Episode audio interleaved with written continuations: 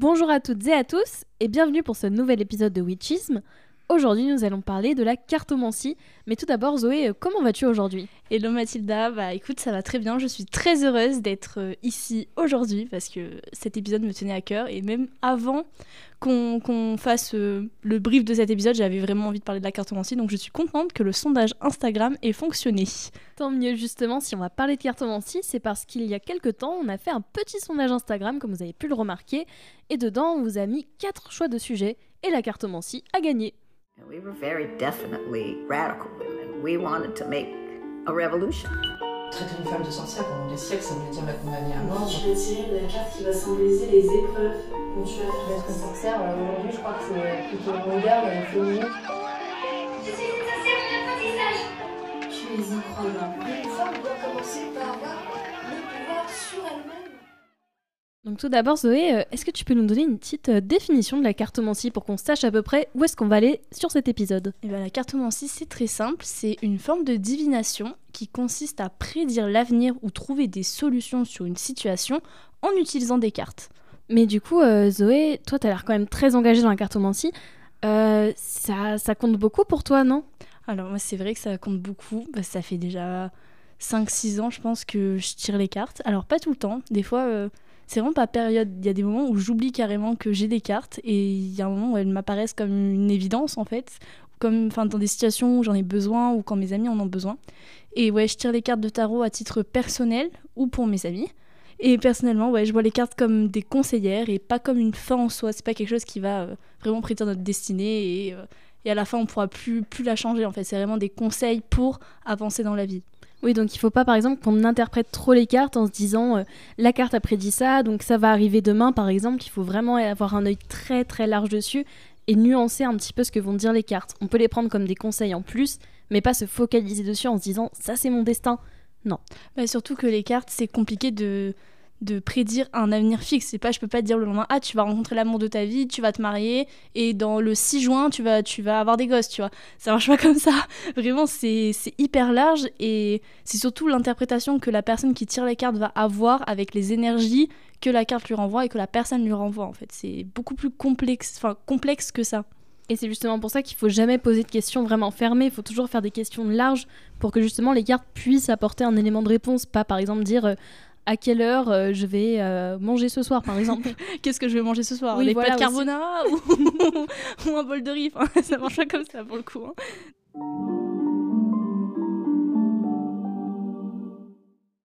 Du coup, je pense qu'on peut enchaîner sur un peu les origines de la cartomancie. Donc, euh, Zoé, tu t'es un petit peu renseignée sur euh, les origines euh, des jeux de cartes, etc. Donc, ça remonte à à peu près quand les premières cartes? Alors les premières cartes, il faut savoir que ça existe depuis euh, vraiment des, des milliers d'années, même avant Jésus-Christ, les cartes existaient, mais elles étaient utilisées pour, euh, pour jouer. En fait, c'était comme bah, les dominos, les échecs, c'était vraiment euh, utilisé voilà, comme divertissement. Et c'est vraiment dur de, re- de remonter jusqu'à les débuts de la cartomancie. Cela aurait commencé en fait au Moyen-Orient, au 9e siècle, notamment en Inde et en Chine. Ça se dispute un peu entre les deux pour savoir qui, qui a créé en fait cette divination. Et donc euh, par la suite, elles auraient migré en Occident et euh, notamment avec les populations de tziganes. Donc les tziganes, c'est des nomades du nord de l'Inde qui sont aussi en fait appelés les gitans parce qu'on pensait à l'époque qu'ils venaient euh, d'Égypte alors que pas du tout. Et il y a eu d'ailleurs une, histoire assez sombre. Ils ont été beaucoup persécutés et méprisés en Europe euh, à l'époque et pendant beaucoup de siècles quand même. Et donc on- la première, les premières traces de divination en Europe, c'est principalement en Espagne, en Italie, euh, au 15e siècle. D'ailleurs, je crois que tu as fait des recherches sur l'Espagne, parce que c'est ton pays de cœur. donc je crois que tu t'y connais mieux que moi pour. Exactement. On remonte un peu aux origines, comme on dit. Et euh, justement, donc en Occident, euh, les traces de la cartomancie, c'est dès le 15e siècle en Espagne. Et les voyantes se cachaient dans des tentes, au fait, pour exercer leur art. Ouais, c'est vraiment le cliché. C'est ça, c'est le cliché de la voyante au cirque qu'on va voir dans sa petite tente qui nous tire les cartes. Ouais, et qui te fait payer des, amulettes à 70 euros. Exactement, des pattes de lapin, des choses comme ça. Et si elle se cachait à l'époque, justement, ben, c'est parce que c'était un art assez mal vu pour les non-pratiquants. La cartomancie, c'est une magie un peu occulte. Elle sert à prédire l'avenir, qu'il soit bon ou mauvais, et parfois les gens peuvent très mal l'interpréter et peuvent vraiment le voir pour une- comme une sorte de sorcellerie totalement euh, saugrenue. Puis surtout, ça fait peur en fait, parce qu'on a envie de croire qu'on est libre en quelque sorte, qu'on on peut créer notre propre destin. Moi, je sais que quand je parle un peu de cartomancie autour de moi, auprès des gens qui sont pas du tout habitués, c'est plutôt quelque chose qui leur fait vraiment peur parce qu'ils ont, ils ont l'impression du coup que quelque chose les guide et qu'ils peuvent pas en fait, qu'ils sont pas libres en fait, tout simplement. Parce que s'il y a un destin, c'est qu'ils sont pas libres. C'est ça, et puis surtout qu'à l'époque, ils étaient quand même beaucoup plus religieux que nous. Et l'Espagne, même si encore aujourd'hui elle est très très très religieuse, même au XVe siècle du coup, c'est l'auteur espagnol Martín de Aspilcueta, donc c'est un prêtre catholique et un philosophe, il va condamner la divination basée sur les cartes dans le livre qui s'appelle Compendio del Manual de Confesores. Et euh, une fois traduit, donc ça signifie manuel de confesseur. Et euh, dans le livre, donc euh, en grande ligne, il parle de religion, de théologie morale, confession de péché, etc. Donc c'est vraiment tout l'art occulte de la cartomancie, vu par un œil très religieux, donc assez fermé sur tout euh, ce qui est euh, la sorcellerie, etc. C'est-à-dire que ben, les personnes étaient mal vues, elles tiraient leurs cartes, elles prédisaient l'avenir, donc forcément, tout ça vu d'un œil religieux, ça met directement euh, dans la bascule du côté occulte. Occulte, là, ça signifie plutôt pas satanique, mais ça signifie vraiment un art sombre. Alors que l'occultisme, ça a parfois rien de sombre. C'est juste le mot qui a des consonances. C'est surtout que c'est quelque chose qui n'est pas vraiment euh, explicable en fait. Occultisme, c'est que vraiment quelque chose qui est occulte, c'est quelque chose qu'on n'arrive pas à déterminer tout le sens et toute l'étendue. Donc forcément, en fait, l'humain, l'humain en général a toujours besoin d'avoir des réponses. Qu'on voit déjà dans les sciences, euh, ça va chercher, euh, ce que, enfin, ça, va chercher des solutions et surtout des explications à tout, tout phénomène. Genre pourquoi le soleil il se lève euh, à l'est ou à l'ouest, je sais même plus. il se lève à l'est normalement, non Je sais plus. Mais il se, ouais, ici il se lève à, l'est. Euh, l'humain a vraiment besoin de réponses et de rester dans la dans l'incompréhension. En fait, c'est flippant. C'est c'est quelque chose que l'humain n'arrive pas à accepter. C'est vrai, alors que pourtant c'est nous qui avons inventé les points cardinaux. Par exemple, l'ouest et l'est, ça n'existait pas. C'est pas la science qui les a inventés, c'est un peu nous qui l'avons nommé. Donc c'est pour ça que je comprends pas trop personnellement pourquoi l'occultisme, on dit que c'est une science qu'on peut pas comprendre, alors que l'humain a inventé la science. Donc en soi, tout pourrait se comprendre.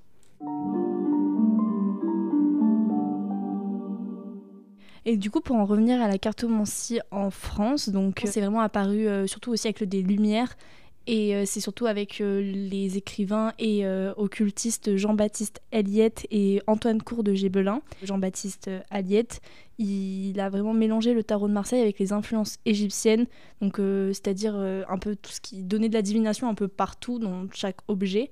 Et il a vraiment aussi, en fait, les deux, ils ont popularisé le tarot de Marseille comme art divinatoire, parce que le tarot de Marseille, ça existe depuis enfin, très très longtemps. On le verra d'ailleurs par la suite quand on va un peu décrire les différents types de jeux. Et vraiment, ces deux-là, ils ont, euh, ils ont vraiment associé le divin, à, enfin l'ésotérisme à ces cartes-là. Et aujourd'hui, d'ailleurs, c'est un peu pratiqué, bah, c'est pratiqué en fait partout dans le monde. Euh, généralement, quand quelqu'un s'intéresse à la cartomancie, euh, direct, il va connaître le tarot de Marseille ou l'ancien tarot de Marseille. C'est des cartes vraiment spécifiques. Et c'est un peu l'ancêtre, en fait, j'ai envie de dire, du, du tarot. Enfin, pour moi, c'est le tout premier tarot qui, qui, a été vraiment créé et qui a été utilisé à, à ces fins-là. En tout cas, en Europe, en France, quoi. Bah oui, c'est vrai, et justement, je rebondis sur ça parce que j'ai lu énormément d'articles et euh, quasiment euh, les trois quarts, je dirais, on dit justement que ce tarot de Marseille et la cartomancie euh, par Eteia et, et l'autre personne, rappelle-moi son nom Gibelin, Gibelin. Oui, je crois. c'est ça. c'est ça. Et bien justement, il paraît que la cartomancie actuelle repose sur tout cet héritage-là. Exactement, mais c'est vrai que même. Euh, enfin, aujourd'hui, c'est un peu pratiqué en vrai partout dans le monde. Enfin, la cartomancie, c'est un peu connu de partout. Mais ça, c'est surtout démocratisé avec les réseaux sociaux. Ce qu'on disait d'ailleurs dans le tout premier épisode, je sais pas si vous vous en souvenez, on avait parlé qu'il y avait beaucoup de tirages de cartes sur TikTok, sur Instagram, avec l'hashtag Witchy et tout ça. Même s'il y a toujours un peu l'image de la fausse voyante sous sa tente euh, qui te force à acheter du coup ses amulettes à 70 euros. Ou même, tu te rappelles les pubs qu'il y avait parfois à la télé en mode. Découvrez votre avenir. Une voyante répond à toutes vos questions au 36 70 60 60. J'allais dire le téléphone rose, mais c'est pas le même. C'est pas la même euh, chose, non. mais c'était un peu ça en vrai. C'est vrai, on appelait un numéro. Enfin, moi personnellement, j'ai jamais fait et je suis curieuse d'ailleurs parce que ça existe plus aujourd'hui. Mais qu'est-ce qu'ils allaient dire à l'autre bout de ce numéro? Enfin, est-ce qu'ils avaient vraiment fait une voyance ou pas? Je crois qu'il y a des youtubeurs français qui ont fait ça. Il me semble que Joyka ou Mastu, ils avaient fait des vidéos où ils appelaient les voyantes et c'était parfois bah on sentait que un peu des c'était voilà des charlatans c'est charlatan je crois le mot enfin c'est c'est ça le problème c'est que même si euh, le enfin en fait à partir du moment où une quelque chose s'est popularisé il y a forcément des arnaques autour pour tout, hein, pour tout, que ce soit, bah, je sais pas, la monnaie euh, sur internet, euh, les bitcoins, tout Ouais. ça. Il y a eu plein d'arnaques. Et bah là, en soi, c'est un peu pareil pour la cartomancie. Vu que ça s'est un peu popularisé, les gens vont arriver quand même à le détourner à des fins personnelles. Et il y a sur- sûrement des voyantes qui. euh, bah, qui en fait sont des charlatans qui juste prennent ton argent et te font croire des choses alors que c'est totalement faux.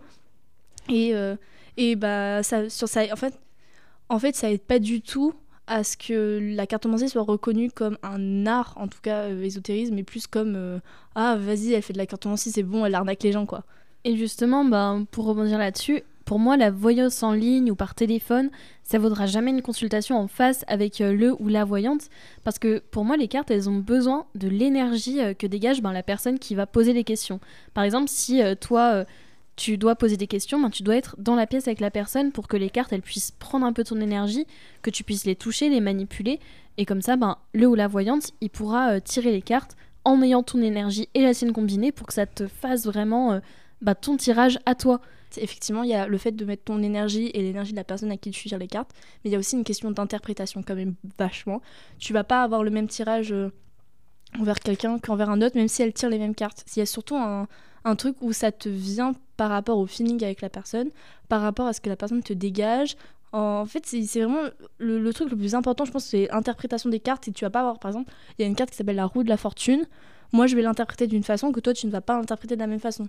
Moi, je vais la voir comme le karma, toi, tu vas peut-être plutôt la voir comme la chance ou la malchance. C'est c'est vraiment, ça dépend des personnes. Mais par exemple, faire un tirage à une personne que tu connais ou avec qui euh, bah, tu connais plein de problématiques, etc., ça va pas biaiser un petit peu euh, ton, ton image un peu des cartes Par exemple, si tu me tires euh, la carte, je sais pas, du diable, imaginons. Bah, toi, tu pourras l'interpréter avec euh, tout ce que tu connais de moi, mais euh, peut-être pas de la meilleure façon, vu que tu vas l'interpréter selon euh, ce que tu connais de ma personne, et non vraiment selon la carte comme un état neutre. C'est un peu le, souci, mais généralement, quand tu tires les cartes, tu te mets dans un dans un sorte de mur, je sais pas comment expliquer ça, c'est vraiment tu juste tu vas essayer de ressentir le truc. Donc forcément, peut-être ça biaise un peu, mais moi j'ai déjà tiré les cartes à des personnes que je connaissais pas plus que ça et pourtant j'arrivais à trouver des interprétations qui collaient généralement bien avec ce que la personne me disait. En fait, ça dépend. Forcément, tu vas avoir un peu l'esprit biaisé dans tous les cas si tu connais vraiment la personne. Si je te fais un tirage, forcément, je te, co- enfin, on- je te connais beaucoup. Enfin, on se connaît beaucoup, on traîne souvent ensemble. Donc forcément, je vais pas... Enfin, je vais peut-être pas interpréter de la même façon que si je te connaissais pas du tout et que tu venais de rentrer, mais il y a quand même une question de, de feeling. Tu ressens les énergies d'une personne. Quand tu t'intéresses à tout ce qui est ésotérisme, tout ça, et que tu veux tirer les cartes, il faut forcément que tu sois empathique et que tu essayes de ressentir en fait ce que la personne, elle a de particulier chez elle. Je sais pas si c'est clair ce que je Si, dire. moi, moi je comprends à peu près. Mais euh, justement, enfin, chaque personne dégage des énergies, mais les cartes aussi, elles vont dégager une énergie. C'est pour ça il est super important pardon, de bien choisir euh, son tarot. C'est-à-dire qu'on ne peut pas vraiment le commander par internet, un peu au hasard. Il faudrait limite euh, réussir à sentir un peu les cartes, à se dire avec lesquelles je suis le plus à l'aise, même euh, selon l'esthétisme ou selon ce qu'elles envoient comme énergie. Ah mais clairement moi j'ai mes trois mes trois cartes. Alors c'est un peu compliqué parce que mon premier mon tout premier tarot c'est ma mère qui me l'a légué et je l'ai pas trop utilisé parce que justement vu que je crois beaucoup d'énergie, j'estime que ma mère a mis beaucoup d'énergie sur ces cartes là. Donc euh, je bah j'ai pas fait beaucoup de tirages avec mais c'était surtout pour les prendre en main en fait. Et après les deux tarots que j'ai achetés, je les ai achetés parce que ça m'est sen- ça m'est senti évident. Plusieurs fois je vais dans des rayons, dans des boutiques ésotérisme ou même à la Fnac, ils ont des rayons euh, des rayons avec des tarots et des oracles. Et des fois, je vais repartir avec rien. Et des fois, il y a un tarot. Il y a un tarot qui va m'attirer l'œil.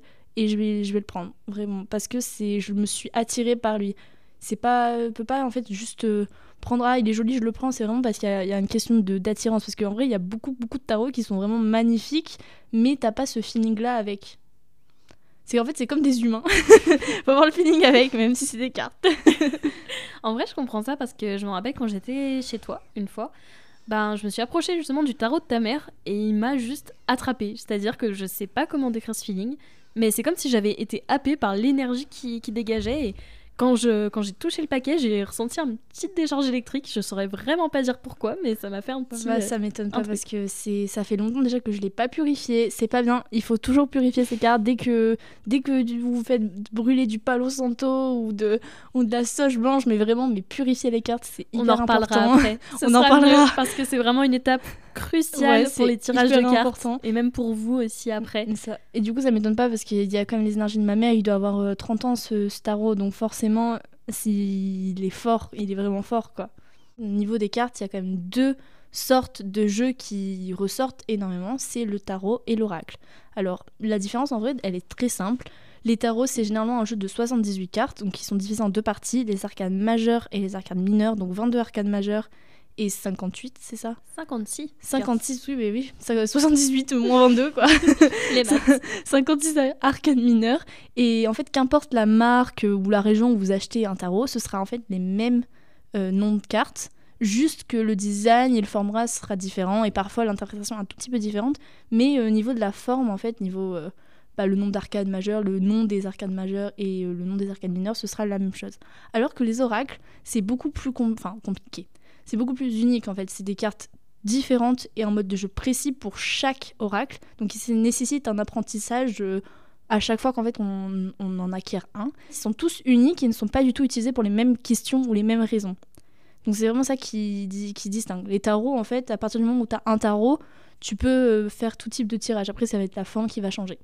Oui, justement, j'avais vu pour les oracles qu'il y avait des oracles prédictifs, des oracles pour l'évolution personnelle, des jeux de guidance, des jeux à but thérapeutique. Il y a vraiment un énorme pan pour les oracles et c'est énorme comparé Ouais. au tarot. Mais ça a beaucoup, je trouve, ça a surfé beaucoup sur la voie du développement personnel. Maintenant, on trouve, oui, mon oracle de l'hypersensibilité, mon oracle des, des émotions. Et c'est vrai que ça a beaucoup, ouais, pour le coup, le- je trouve que l'oracle a beaucoup plus surfé sur, euh, sur cette vague-là. Je suis totalement d'accord avec toi. Le tarot, il va rester beaucoup plus traditionnel et il va être très, euh, pas fermé, mais il va être très, euh, voilà, on reste sur nos cartes, euh, sur nos 78 cartes basiques, on n'en rajoute pas, on les change pas. Alors que l'oracle, il va évoluer un petit peu avec les personnes qui vont pratiquer, il va évoluer selon la société aussi, parce que maintenant, il y en a beaucoup plus qui savent, qui sont hypersensibles, qui, qui interprètent le monde différemment et qui osent en parler. Donc c'est vrai que maintenant, l'oracle, il va vraiment aider. Limite euh, chacun vraiment personnellement et c'est ça qui est, qui génial avec l'oracle. C'est pas vraiment utilisé pour les mêmes, euh, les mêmes choses en fait. Alors que ouais, le tarot, il y a deux types de tarot qui sont très connus. Il y a le tarot de Marseille et le tarot de Rider-Waite, si je dis pas de bêtises. Ouais, c'est Et ça. euh, niveau, moi, je m'y connais au niveau du tarot de Marseille. Je crois que tu as fait des recherches pas mal sur le tarot de Rider-Waite. J'ai fait un petit peu les deux comme ça. Ouais. Bah, du coup, Tarot de Marseille, on en parlait déjà un petit peu avant. C'est aussi un jeu de cartes divinatoire, donc il y a quand même une très longue histoire et qui est un peu considéré comme l'ancêtre des jeux de tarot et un des plus influents. Et donc, en fait, il tient son nom de la ville de Marseille, en France, où il a été produit en grande quantité à partir du XVIIIe siècle. Cependant, les illustrations du tarot de Marseille se distinguent par leur style artistique spécifique. En fait, les cartes, elles sont généralement caractérisées par des images simples et épurées, avec euh, surtout du bleu, du rouge, des lignes claires et des couleurs vives, vives, et souvent réalisées à l'aide de pochoirs. Et niveau du tarot de Rider-Waite, du coup, toi, tu t'y connais un peu plus? Euh, bah, quand j'avais fait des recherches justement sur le tarot euh, Rider-Waite, euh, c'est il est né au Royaume-Uni, donc euh, en, en Occident aussi. Et euh, c'est une version du tarot français de tendance un peu ésotérique destinée à la cartomancie. Et il naît sous la plume, je crois, de Arthur Edward Waite et le dessin de Pamela Coleman Smith. Donc c'est vraiment l'association des deux qui ont fait naître le tarot de Rider-Waite. Du pourquoi Rider, du coup? Euh, parce que c'est les éditions qui l'ont publié. Ah, Les éditions Bon, bah. Rider. Voilà. ok. Donc il est composé comme le tarot de Marseille de 78 cartes, donc avec des arcanes mineurs et des arcanes majeures. Et du coup, euh, Zoé, je voulais savoir euh, pour le tarot de Marseille, c'est quoi euh, les arcanes mineurs? Alors les arcades mineurs, c'est- déjà ça va être utilisé un peu en complément des arcades majeures. Il y en, il y en a alors il y en a 14 divisés en 4 séries donc les alors je vais pas me tromper, il y a l'épée, le denier, la coupe, il me semble et euh, le bâton. Exactement. Et euh, justement, donc euh, ces arcanes mineures dans le tarot de Marseille, elles vont surtout recouvrir les arcanes majeures. Hmm. Donc ça, on reviendra après. Alors que le tarot Rider-Waite, il va posséder toutes les arcanes mineures illustrées, comparé au tarot de Marseille, qui elles seront plus Ouais, sous forme de chiffres. Exactement. À part pour euh, le roi, la reine, le cavalier et le valet, il me semble. Oui, en fait, les cartes mineures, ça ressemble un peu aux cartes euh, classiques dans un jeu de cartes euh, lambda ou pour faire une bataille ou un président. C'est vraiment. Euh, bah, par exemple, sur une carte, il va y avoir 5 bâtons pour euh, le numéro 5. Parce qu'en fait, le, le tarot, en fait, c'est déjà un jeu. Les cartes mineures, tu les reconnais parce que c'est super simple, alors que les cartes euh, majeures, c'est vraiment hyper. Il y a limite, il y a des dorures. Enfin, ils ont mis tout le budget, en fait, sur les cartes majeures, quoi. Mais justement, le tarot de Marseille, ils ont fait ce choix-là, alors que le tarot Rider-Waite, ils ont tout illustré, vraiment. Même les mineurs, ben, elles vont être beaucoup plus parlantes que le tarot de Marseille, donc ultra illustrées, ultra colorées. Et euh, ben, presque dans ce jeu-là, elles sont considérées limite comme des arcanes majeures, donc des cartes à part entière. Ok, donc autant importantes euh, les Ouais. unes les autres, quoi. Parce que ouais, le tarot de Marseille, il va plus, euh, les arcanes mineurs vont plus compléter les arcanes majeures, Ouais. alors que dans le tarot Rider-Waite, ça va vraiment être des cartes euh, presque euh, vraiment à part entière, comme j'ai dit. Mais c'est comme, c'est pas par exemple quand on fait un tirage de cartes, si on tire une carte, on va pas pouvoir connaître. Enfin, je sais pas si tu poses une question, je sais pas est-ce que je vais avoir mon année scolaire? Si tu tires une carte, ça va pas te donner, ça va pas te répondre déjà par oui ou par non, ça va te donner quelque chose, mais hyper large que tu vas ensuite venir compléter avec euh, les cartes que tu vas rajouter par dessus en fait. Ça reste quand même des compléments, même les arcanes mineures du tarot Rider-Waite, elles vont quand même compléter, mais elles auront quand même plus de symbolique que les arcanes mineures du tarot de Marseille. Ok, bah, je viens d'apprendre quelque chose. Super. Pour revenir un petit peu sur tout ce qui est arcane mineur euh, du tarot de Marseille, j'ai aussi lu que chaque arcane mineur, elle va posséder sa signification que les pratiquants connaissent par cœur pour une lecture plus fluide. Par exemple, l'As, il va symboliser le début, d'après ce que j'ai lu. Euh, le 6, il va symboliser le, changement, le 8, l'équilibre. Et justement, quand on va tirer euh, une des arcanes principales, par exemple, là, euh, j'ai sous les mains la carte de l'empereur.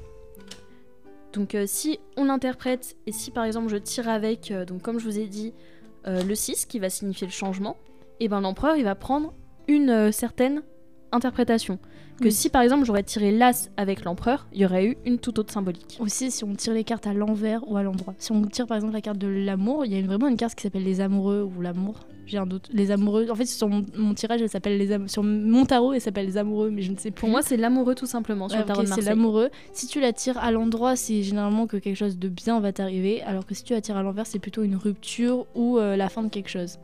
Bon, il y a aussi du coup cette différenciation sur ce niveau-là. Et il y a encore une différence sur laquelle je voudrais appuyer, c'est que le tarot donc euh, de Marseille, on a déjà parlé donc des arcanes avec l'épée, les deniers, les coupes et les bâtons. Mais ce qui change aussi comparé au tarot de Rider-Waite, c'est que dans le tarot Rider-Waite, euh, il y a les quatre mêmes catégories, ça se sépare pareil. Il y a l'épée, la coupe et les bâtons, mais le quatrième, ça s'appelle le pentacle et non denier. Ok, bah c'est comme d'ailleurs le, bah, le tarot que j'ai. Bah en fait, je, d'ailleurs, je peux vous les présenter. Moi, j'ai le tarot du coup de Marseille qui appartenait de base à ma mère.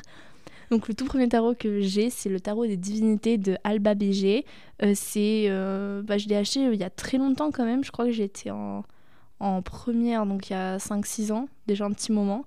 Et enfin, j'ai eu un coup de cœur au niveau des images, elles sont magnifiques.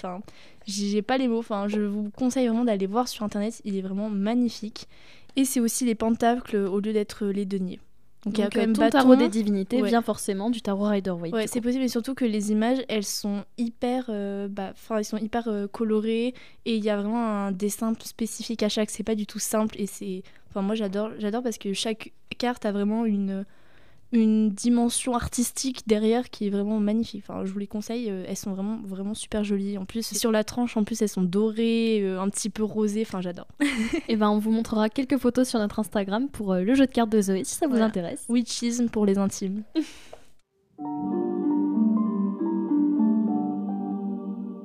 Bah maintenant, je te propose de parler de comment on pratique. Donc, euh, comment on choisit un bon jeu de cartes. On avait un petit peu déjà parlé au début, mais on va plus s'appuyer sur ce point-là maintenant. Alors déjà pour choisir un bon jeu de cartes, moi c'est euh, les énergies. Les énergies, euh, vous allez dans un rayon. Déjà renseignez-vous bien avant sur les pratiques, c'est super important de se renseigner là-dessus parce qu'il faut pas faire trop de bêtises. C'est quand même un art bah, occulte, enfin un art ésotérisme et il y a quand même des, des problèmes qui peuvent se passer. Euh, Vous pouvez avoir des énergies négatives ou des choses, des entités, des choses comme ça. Donc il faut vraiment se renseigner avant. Et moi vraiment je marche avec les énergies. Je me rends dans, un- dans une boutique ésotérisme et euh, j'observe, juste j'observe, je reste là peut-être une demi-heure, mais euh, s'il y en a un vraiment qui, où j'ai un coup de cœur, bah c'est que c'est le bon quoi. Bah, c'est déjà un très bon conseil, justement. Si par exemple, euh, vous qui nous écoutez, vous avez par exemple envie de vous lancer un cartomancie, n'hésitez pas à nous envoyer un message. Zoé et moi, on vous répondra avec plaisir, vraiment, parce qu'on adore ça. Et si vous avez par exemple eu euh, un feeling avec des cartes, eu un ressenti, n'hésitez pas à nous en parler, à nous dire par exemple, bah voilà, hier je me suis approchée d'un jeu de d'un jeu d'oracle, il s'appelle comme ça, euh, et on pourra vous dire, ben toi, qu'est-ce que tu recherches avec ces cartes, et on pourra peut-être un petit peu euh, vous aiguiller pour savoir si c'est le bon ou pas. Et surtout, faut voir le tarot, c'est beaucoup plus large, comme on disait, alors que l'oracle c'est vraiment spécifique. Si vous voulez un oracle, faut vraiment le choisir par rapport à vos besoins et à- en fait à ce, que vous êtes. Si vous êtes hypersensible, ça peut être bien de prendre un oracle sur l'hypersensibilité, alors que le tarot, à côté de ça, c'est vraiment beaucoup plus large, où euh, entre guillemets n'importe lequel vous prenez, ce sera les mêmes cartes, enfin les mêmes cartes. euh, un peu à peu près la même interprétation, même si ça reste différent pour chacun. Et justement, pour commencer, ce qui est le mieux pour toi, Zoé, c'est quoi? De commencer avec un tarot ou avec un oracle? Alors en fait, ça, je pense que ça dépend. Ça dépend vraiment. Le tarot pour moi c'est universel. Moi personnellement je, suis beaucoup plus sur le tarot. J'ai un oracle. L'oracle euh, s'appelle la voix des artisans des lumières. Et du coup pour tout vous avouer, j'ai dû faire quelques tirages avec, mais pas beaucoup parce qu'il faut vraiment le prendre en main et je veux vraiment prendre le temps de d'apprendre entre guillemets à connaître euh, toutes les cartes. Enfin, il est vraiment super super beau et il y a énorme, enfin il y a vraiment beaucoup de cartes. Il y a un livret. euh, Il est énorme le livret, justement, c'est ce que je viens juste de voir. Là, j'ai ouvert justement la boîte de Zoé contenant les cartes et le livret fait littéralement la taille de toutes les cartes qu'il y a dans le jeu. vraiment il est très, très Alors que le tarot, euh, le, le livret est, vraiment petit. très fin. Il est tout petit. Il a juste là. les illustrations des cartes. Alors que là, il y a presque des incantations. Il y a des sur, euh, incantations. ouais, Enfin non, c'est mais vrai. c'est vrai, il y a vrai, comment vrai. parler aux cartes, là par exemple. Et il y a aussi euh, très, comment euh, placer les cartes, comment bien travailler, travailler la lumière, vraiment. Qu'est-ce qui dans votre vie n'est plus aligné avec qui vous êtes vraiment? Enfin, c'est vraiment Enfin, des c'est questions. hyper, hyper euh, complet. Mais par contre, il est magnifique. Il est, enfin, les cartes, elles sont, elles sont d'une beauté. Enfin, waouh. Donc, euh, on va peut-être rebondir euh, justement sur toutes les cartes. Une fois qu'on a notre jeu, par exemple notre jeu de tarot, comment est-ce qu'on les recharge? Comment est-ce qu'on les charge en énergie? Comment est-ce qu'on ressent quand il y a plus d'énergie? Enfin, explique-nous un petit peu, toi, comment tu fais avec tes cartes. Alors déjà, euh, j'aime- moi personnellement, je suis, enfin, je pense qu'il faut jamais prendre d'occasion. Même, euh, même que le fait que ma mère m'ait légué son, jeu, c'est bien entre guillemets pour le prendre en main. Mais dans tous les cas, il y aura l'énergie de ma mère qui va, comment dire, venir en contradiction avec l'énergie que j'ai moi et celle de la personne avec qui je tire les cartes. Donc le plus important, c'est déjà de purifier. Donc vous pouvez purifier avec de la sauge blanche et du palo santo, c'est la base, mais aussi avec de l'encens. L'encens, ça va venir aussi recharger. euh, Il y a des certains encens pour l'amour, pour l'amitié, le travail. Donc euh, si votre jeu vous l'utilisez que pour des questions euh, amour et amicales, ça peut être bien de le recharger avec du patchouli ou de la rose. Et surtout, moi, ce que je fais la première fois que j'ai des cartes, c'est que je prends le temps de chacune les prendre une par une et un peu les, les regarder, les observer, essayer de me dire mais à quoi ça me fait penser cette carte, qu'est-ce que je ressens quand je la tiens?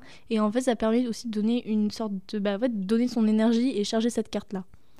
Et justement, je pense que ce sera très intéressant si on peut faire un petit épisode sur euh, un petit épisode très court, de peut-être 10 minutes ou 20 Ouais, minutes, Sur le. sur les encens, les différents types euh, Ah, de justement de faire, hein. trucs de purification. Il y a de quoi faire, mais vraiment faire une analyse des bougies, des couleurs, des encens, un petit kit un petit peu de la, de la sorcière pour euh, purifier, pour amener des énergies, pour amener certaines ondes, et euh, justement pour Ouais. faire un Mais bon, surtout, ouais, un tu, bon dis- tu parles de, de bougies, mais c'est hyper, hyper important quand vous faites un tirage. Moi, je le faisais pas avant et il faut vraiment pas faire ça.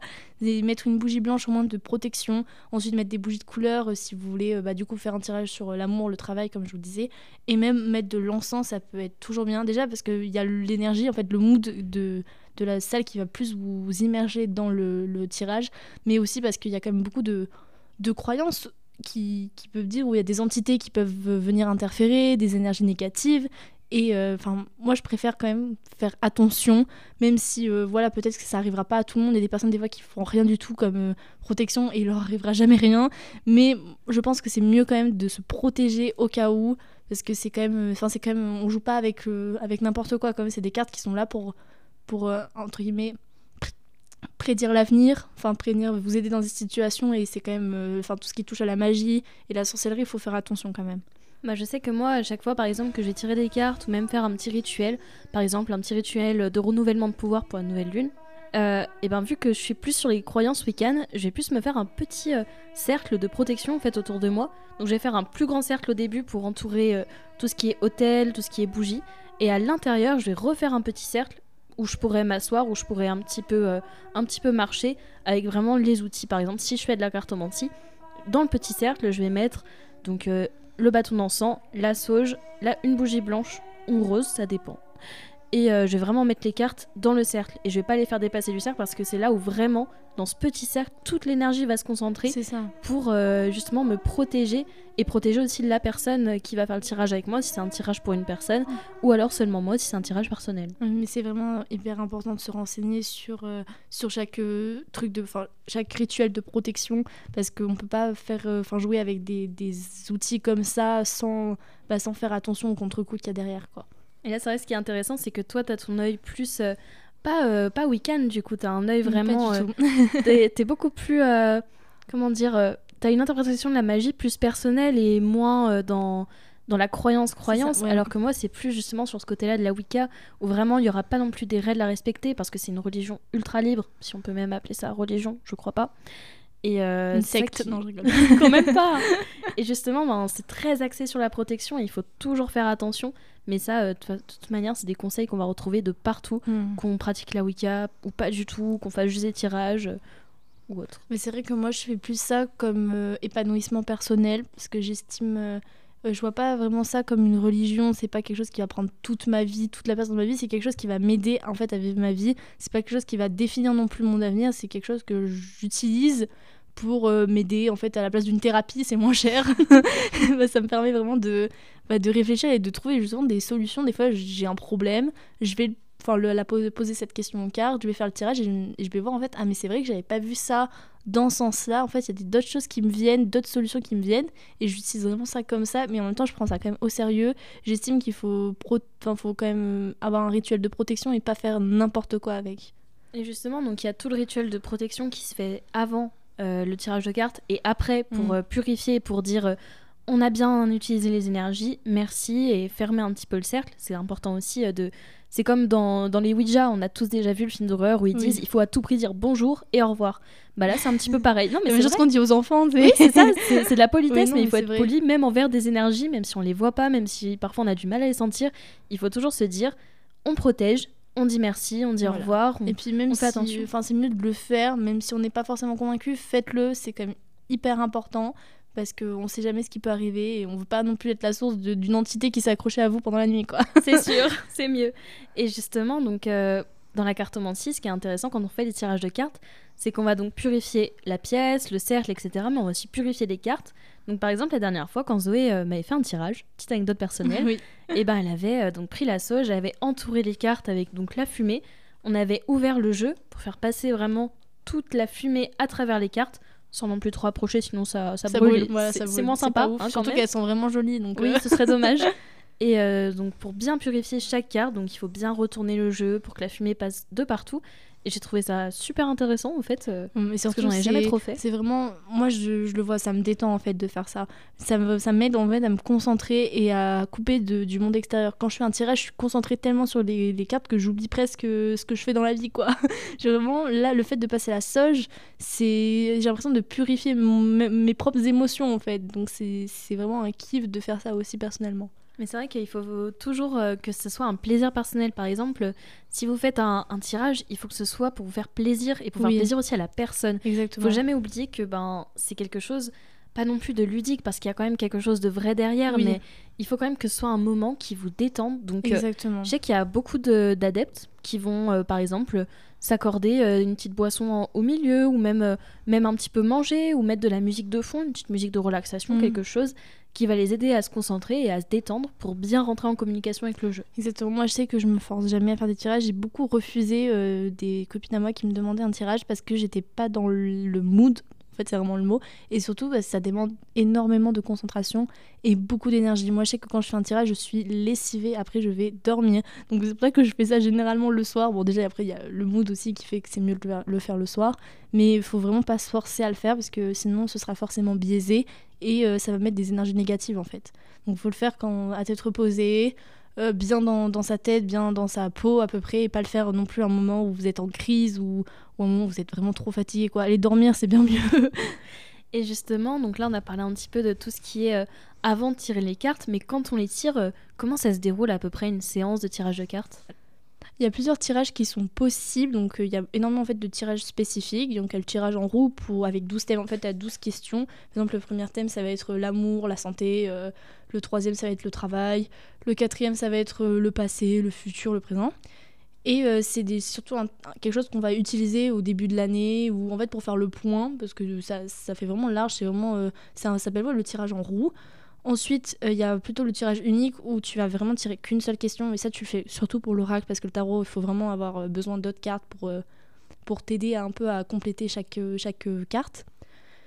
Ensuite, il y a le tirage euh, au passé, présent, futur. J'ai perdu le nom, mais c'est un tirage en trois cartes où tu tires le passé, le présent et ton futur. Et tu vois à peu près où t'en es dans ta vie. Personnellement, généralement, je tire en croix. En fait, la croix, c'est tu poses une question sur une situation, une question large. faut pas que ce soit répondu par oui ou par non, sinon ça ne marchera pas. Et on utilise principalement les arcades majeures, enfin on utilise même que les arcades majeures, donc les 22 cartes. Mais il y a beaucoup de- d'explications sur internet si jamais vous avez besoin. Super. On peut faire un Reels. Ah, carrément, c'est une super idée. Ça peut être une bonne idée. On vous fera peut-être un Reels. Allez, Peut-être. moi je, je suis d'accord. Ok. et donc après que vous avez pris toutes, euh, toutes les cartes, vous pensez donc à l'interprétation. Il y a tout le temps un livret, généralement, même dans l'ancien tarot de Marseille, il y a un livret. Donc vous pouvez vous en servir au début et après ça va vraiment partir sur votre feeling envers la carte. Vous n'allez pas avoir la même, euh, le même ressenti sur une certaine carte que quelqu'un d'autre et même que le livre. C'est vrai que moi je m'en rappelle quand tu m'avais un petit peu initié à, à ton jeu de à ton jeu de tarot des divinités. Euh, je connaissais pas trop les cartes justement, Oui. donc euh, je m'appuyais sur le livret, mais c'est vrai que le livret disait quelque chose, je l'interprétais et ensuite euh, je, te, je te disais un petit peu plus mon surtout, ressenti. Ils aiment bien dans les livrets faire des choses hyper métaphoriques où tu comprends pas la moitié des choses qu'ils écrivent. Oui, c'est normal, c'est pour Du que coup, nous on, on ça. interprète justement. Ah mais ça, mais même moi j'aime beaucoup quand il y a des designs en fait, parce que je m'interprète aussi avec euh, la carte en fait. Quand je vois la carte, je me dis, moi ça me fait vraiment penser à ça.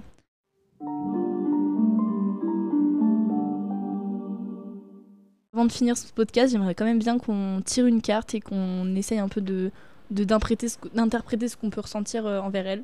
D'accord. Je sais pas si je te euh, quel propose. jeu quel jeu on prend pour Bah, je pense qu'on va prendre mon tarot de, des divinités parce que vraiment j'adore ce tarot et je le connais, enfin je le connais par cœur, je l'ai, je l'ai saigné comme on dit dans le, dans le, dans le milieu. Et surtout c'est avec celui euh, auquel tu te sens le plus à l'aise surtout. Exactement, je pense que je les connais, euh, je les connais bien toutes.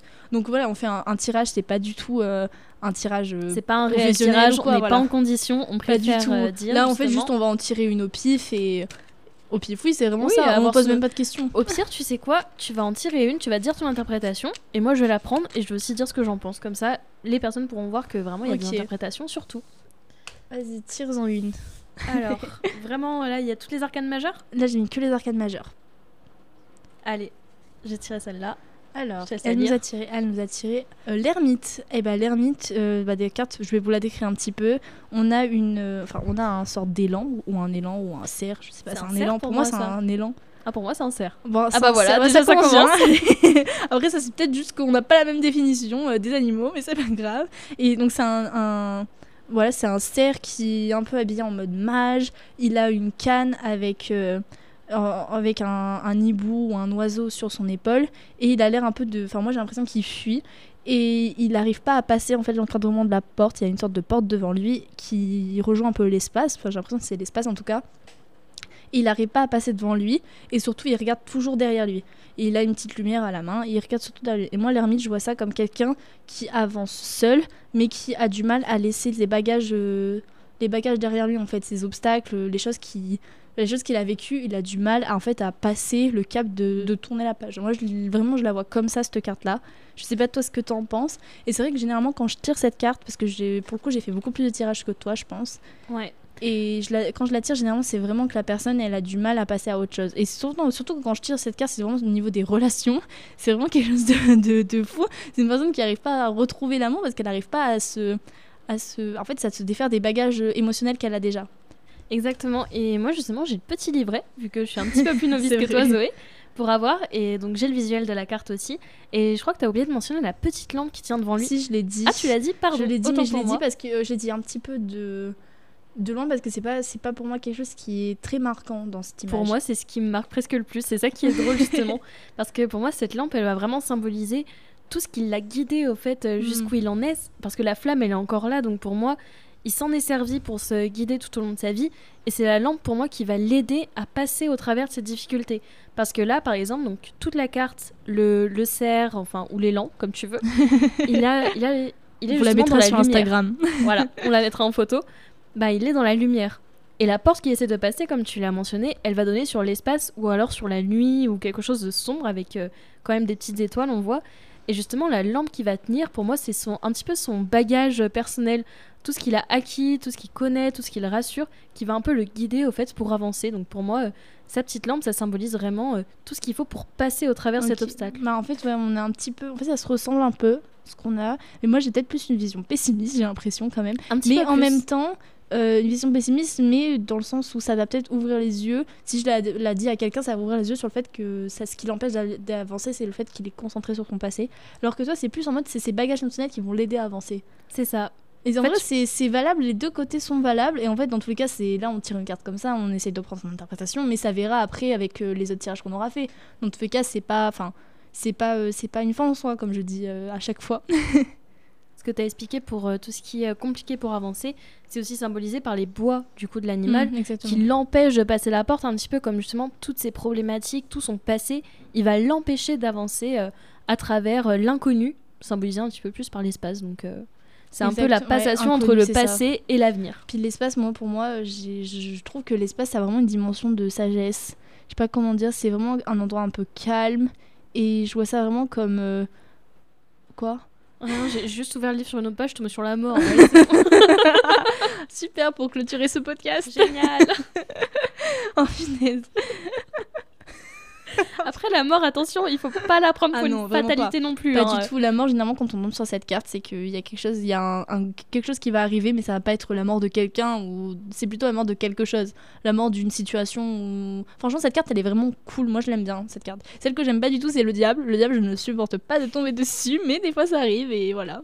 C'est vrai que cette carte, elle est plus le diable, c'est plus. euh, C'est plus ouais manipulation, c'est plus c'est quand même plus trash quand même comme euh, comme carte. Un peu plus, ouais, d'après ce que, ce que tu m'en dis là, dis donc.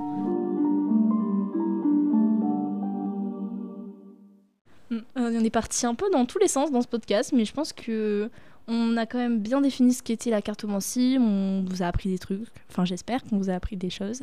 Si jamais vous avez envie qu'on qu'on développe un Voilà, petit peu plus ça. un sujet euh, qu'on a abordé, euh, vous nous mettez un message. On fera de toute manière un petit sondage avec des questions pour savoir ce que vous avez pensé du podcast. N'hésitez pas à laisser un petit commentaire aussi sur Spotify ou autre, je crois que c'est possible. Parce que j'en ai lu certains. Et même pour le prochain épisode, on a une petite surprise. On aimerait vous faire participer. Et euh, on adorerait en fait qu'on vous pose une question sur Instagram et que vous nous répondez en vocal. Et on vous mettra vos vocales pour le prochain épisode. Enfin, ça s'appelle une hotline. Et il y en a beaucoup qui font ça dans les podcasts. Et moi, j'adore. Et ça permettra de rendre ça encore plus interactif. Parce que, bah, en fait, on fait ce podcast à la fois pour nous, mais à la fois pour vous. Et justement, le prochain thème du podcast, qu'est-ce que ce sera? C'est une bonne question. Rendez-vous sur Instagram pour en savoir plus. En tout cas, euh, merci de nous avoir écoutés. Merci à toi, Zoé. Parce que cet épisode, quand même, j'ai trouvé super intéressant. Enfin, Ouais. même si je m'étais renseignée sur des sujets, tu t'étais renseignée sur un autre pan. Donc, au final, j'ai même appris des choses. Et toi ça. aussi. Non, c'était sympa et surtout que pour le coup, comparé au premier épisode où on était beaucoup sur nos notes, là, je trouvais qu'on en fait, on s'est parlé, on n'a pas regardé nos notes une seule fois. Du coup, peut-être c'est un peu plus brouillon que la première fois, mais je pense que ce sera beaucoup plus interactif et que nos auditeurs préféreront peut-être cette version-là. Dites-nous euh, en commentaire ce que vous en pensez. On attend euh, vos retours, comme ça on pourra que s'améliorer par la suite. Et euh, sinon, ben, tout ce que je peux vous dire, c'est à bientôt. Parce que on va soin de sûrement, vous. on va sûrement donc euh, avec euh, la nou- le nouveau sabbat qui arrive, donc le sabbat de la Litia le 21 juin, il me semble. Exactement. Et ben on va vous parler un petit peu euh, de ce sabbat euh, sur Instagram avec un petit reels ou quelque chose Ça pour pourrait vous montrer sympa. comment le célébrer. Et aussi, je comptais aussi vous faire un petit un petit reel sur euh, tout ce qui est euh, faire son eau de lune et recharger un petit peu euh, ses cristaux avec la lune en pleine lune. Un riche programme nous attend. et oui, et aussi on va commencer à travailler sur le prochain épisode, donc n'hésitez pas, voilà, dans un mois. n'hésitez pas à regarder nos stories Instagram pour voter encore une fois pour, euh, pour le prochain épisode. Et comme Et ça, on a hâte grâce de à voir un peu tous vos retours. Euh, franchement, merci beaucoup pour le retour que vous avez fait pour le premier épisode. On n'était pas du tout euh, attendu Oh, à ça. voilà, vraiment, ça nous a fait un, un- un vrai plaisir de se lancer dans un projet comme ça et on espère que bah, ça continuera longtemps. Et merci à vous, chers auditeurs, et on se retrouve euh, dans un mois pour le prochain épisode. Bye À bientôt. And we were very definitely radical women. We wanted to make a revolution. Traiter une femme de sorcière pendant des siècles, ça veut dire la condamner à mort. Je retire la carte qui va symboliser les épreuves dont tu vas faire. Être sorcière, euh, aujourd'hui, je crois que c'est plutôt moderne et féminine. Je suis une sorcière en apprentissage. Je les y crois bien. Une femme doit commencer par avoir le pouvoir sur elle-même.